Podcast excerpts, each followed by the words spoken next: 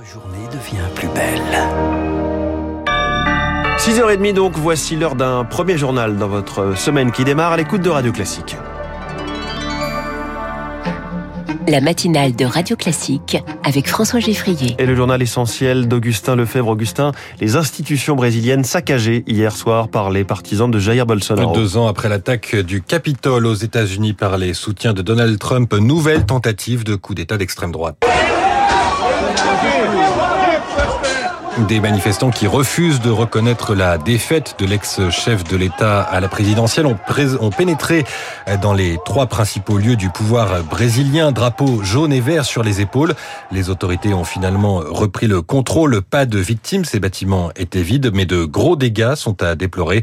On retrouve sur place le correspondant de Radio Classique, Jean-Mathieu Albertini.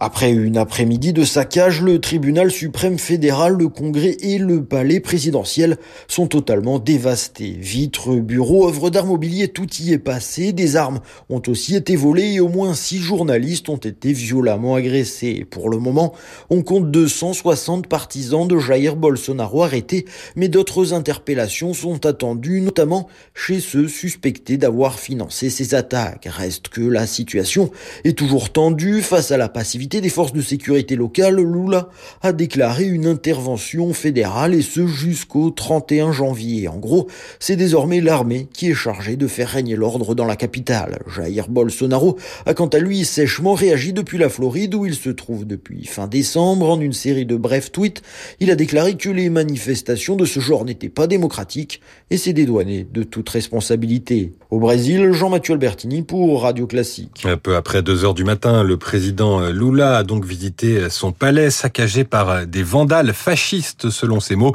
Il a reçu le soutien de la communauté internationale. Les institutions démocratiques doivent être respectées, a tweeté Emmanuel Macron. L'américain Joe Biden juge lui scandaleuse ces violences. On y revient tout au long de cette matinale. Augustin, l'autre titre dans l'actualité en ce début de semaine, c'est la réforme des retraites. Le projet de loi présenté demain, l'exécutif s'achemine vers un report de l'âge légal de départ à 64 ans. Il compte sur la droite hein, pour faire adopter ce projet de loi sans recourir au 49.3. La gauche et les syndicats sont eux totalement opposés à cette réforme. L'un des points de blocage, c'est l'emploi des seniors. Seul un gros tiers des 60-64 ans ont actuellement un travail. Alors le gouvernement promet la mise en place d'un index sur le modèle de celui pour l'égalité homme-femme. Pénalité pour les entreprises dans lesquelles ces seniors seraient trop peu nombreux. Les entreprises mettent en avant la question du coût. Éric Chevet, vice-président de la CPME, propose d'autres mesures complémentaires. Depuis 40 ans, on a construit tout un tas de dispositifs qui ont évidemment impacté les mentalités sur le fait que, ben voilà, passé 55 ans, il n'était plus nécessaire de se former, d'entreprendre, de changer de métier. Il faut changer cette mentalité. Nous avons proposé qu'en contrepartie d'un engagement de l'entreprise de conserver son salarié jusqu'à l'âge de départ en retraite, qu'il puisse y avoir une exonération des cotisations, par exemple d'assurance chômage, il faut penser effectivement à alléger le coût du travail pour les salariés âgés, notamment dans les TPE-PME, et qu'on offre des fins de carrière qui soient beaucoup plus intéressantes que ce qu'on offre aujourd'hui. Un propos recueilli par Charles Ducrot, et alors que le climat social va se tendre avec la présentation de cette réforme, le gouvernement tente un exercice d'équilibrisme en fin de matinée avec la présentation de son plan pour mieux sécuriser la chasse. Il devrait renoncer à l'interdire le dimanche, il faut dire que la fédération avait prévenu qu'une telle interdiction mettrait la ruralité à feu et à sang. On y revient dans quelques minutes avec Marc Tédé dans 3 minutes pour la planète. L'autre dossier social qui préoccupe le gouvernement, c'est celui de la santé. FO, deuxième syndicat à l'hôpital, appelle à une grève illimitée à partir de demain, comme l'UNSA. Emmanuel Macron a pourtant présenté vendredi plusieurs mesures pour tenter de sortir le secteur des multiples crises qu'il traverse. Alors que la démographie médicale est lente à évoluer, il veut notamment que les soignants puissent passer plus de temps devant les patients, moins sur l'administratif. Il a aussi remis en cause la T2A, la terrification à l'acte.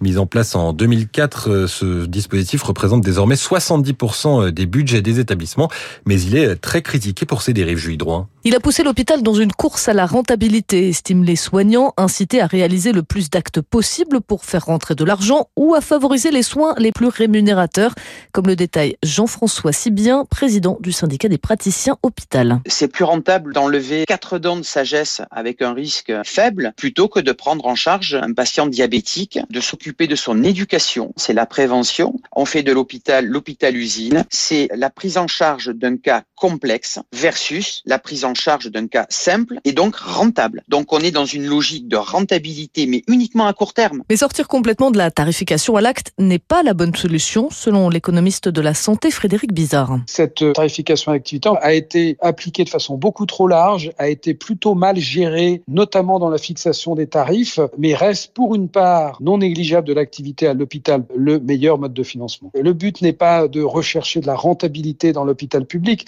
mais de faire de l'hôpital public un lieu où vous avez une bonne gestion. Le chef de l'État a évoqué un nouveau mode de financement basé sur des objectifs de santé publique adaptés au territoire. Il faudra en dire plus rapidement pour rassurer un monde de la santé au bord du gouffre. Euh, Julie Drouin. Depuis hier, la Chine délivre à nouveau des visas de voyage à ses citoyens. Fin de la politique zéro Covid en vigueur depuis 2020, ça signifie que les touristes chinois devraient progressivement revenir en France. Ils étaient plus de 2 millions en 2019. Euh, c'est donc une excellente nouvelle pour Jean-Pierre Masse, président des entreprises du voyage. Il ne faut pas s'attendre à un retour immédiat, mais le fait qu'ils reviennent, c'est une très bonne chose parce que les touristes chinois sont des touristes à très haute contribution. C'est-à-dire qu'ils ont une consommation 50% supérieure à un touriste européen. Ils restent un petit peu plus longtemps en France, surtout lorsqu'ils viennent pour la seconde fois, et ils sont euh, clients des enseignes de luxe. Ce sont des Chinois qui ont un pouvoir d'achat extrêmement élevé, qui ont parfois des difficultés à pouvoir euh, utiliser leur capacité d'achat en Chine même et qui adorent toutes les marques de luxe françaises. Jean-Pierre Masse, le président des entreprises du voyage, il répondait à Lucie Dupressoir. Merci beaucoup Augustin Lefebvre, c'était votre journal de 6h30.